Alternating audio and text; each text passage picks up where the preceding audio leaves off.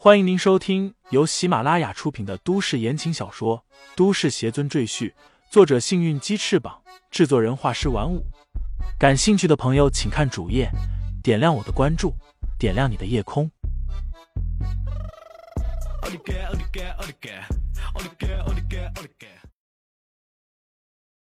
第七十二章，你怎么顶上？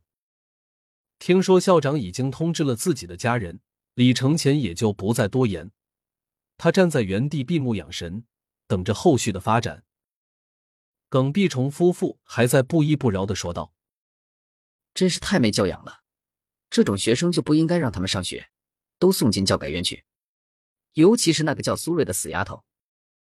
我听说她妈妈在娱乐会所打工，还是个小姐。这种女人能教育出好孩子吗？长大也得和她一样，出去做鸡。”李承前猛地睁开眼睛。目光清冷的注视着这对口无遮拦的夫妇。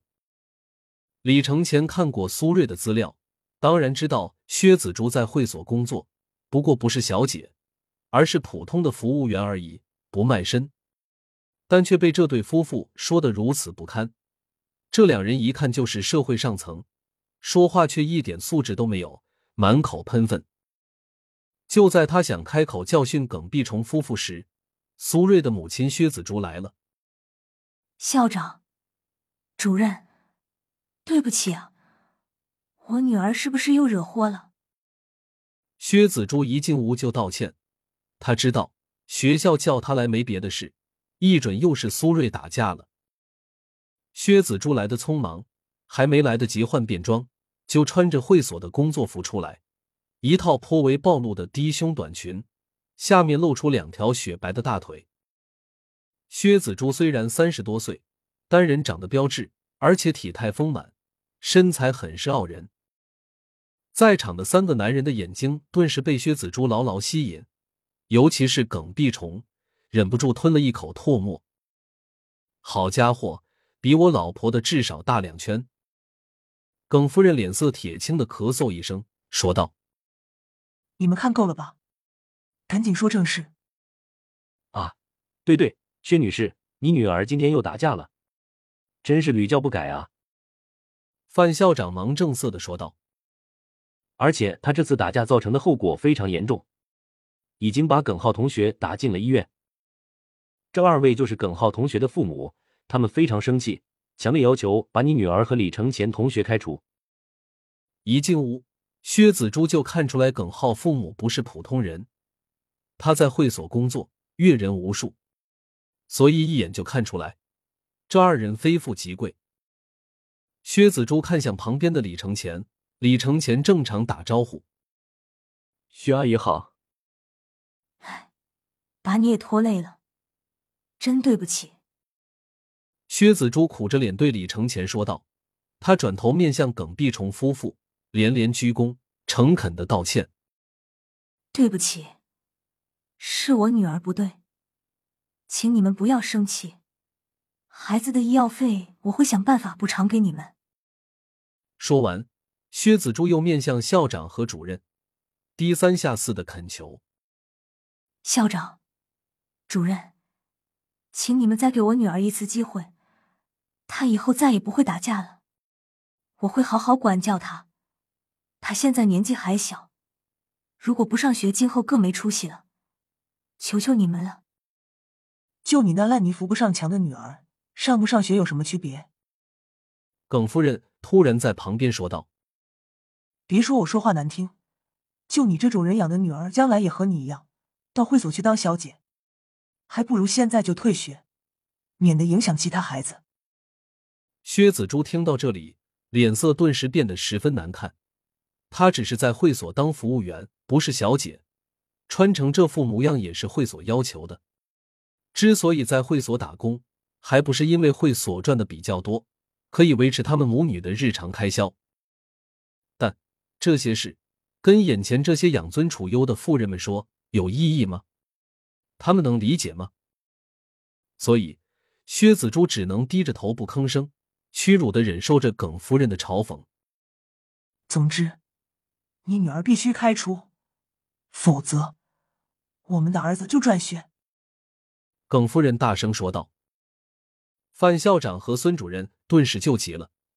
耿家这孩子可是下顶高中的宝贝啊！他们之所以能够稳稳当当的继续当校长和主任，就是因为耿浩在他们这里上学。一旦这孩子转到别的学校，他们俩今后的日子可就难过了，说不定也没有今后了。哎呀，耿夫人别激动嘛，耿浩这孩子这么优秀，我们怎么会让他转学？再说了，孩子已经适应了下顶高中。再去别的学校，他会不适应的。孙主任急忙说道：“对，孙主任说的对。您看，马上就要高考了，现在让孩子转学不合适啊。”范校长也陪着笑脸说道：“不就是两个坏学生吗？我们马上安排他们退学，保证不会影响耿浩同学的日常学习和生活。”孙主任更是痛快，已经从旁边拿过了一纸文件，上面写着退学通知书。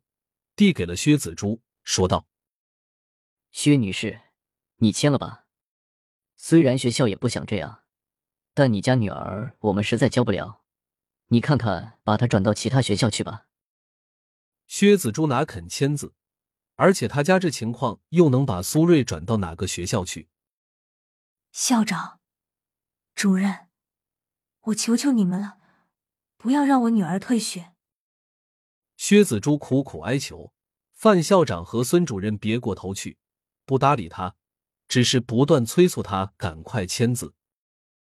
薛子珠也看出来，这里说话最有分量的其实是耿夫人，于是他又转头去求耿夫人：“耿太太，女儿大家都怪我这当妈的没教育好，您放心，我回头狠狠教训他，让他给你们赔礼道歉。”我求求你们，别让我女儿退学。